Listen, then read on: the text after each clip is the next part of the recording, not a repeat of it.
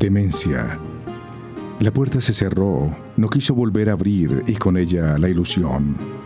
Por las rendijas no volvió la luz, ni el viento fugaz y delirante.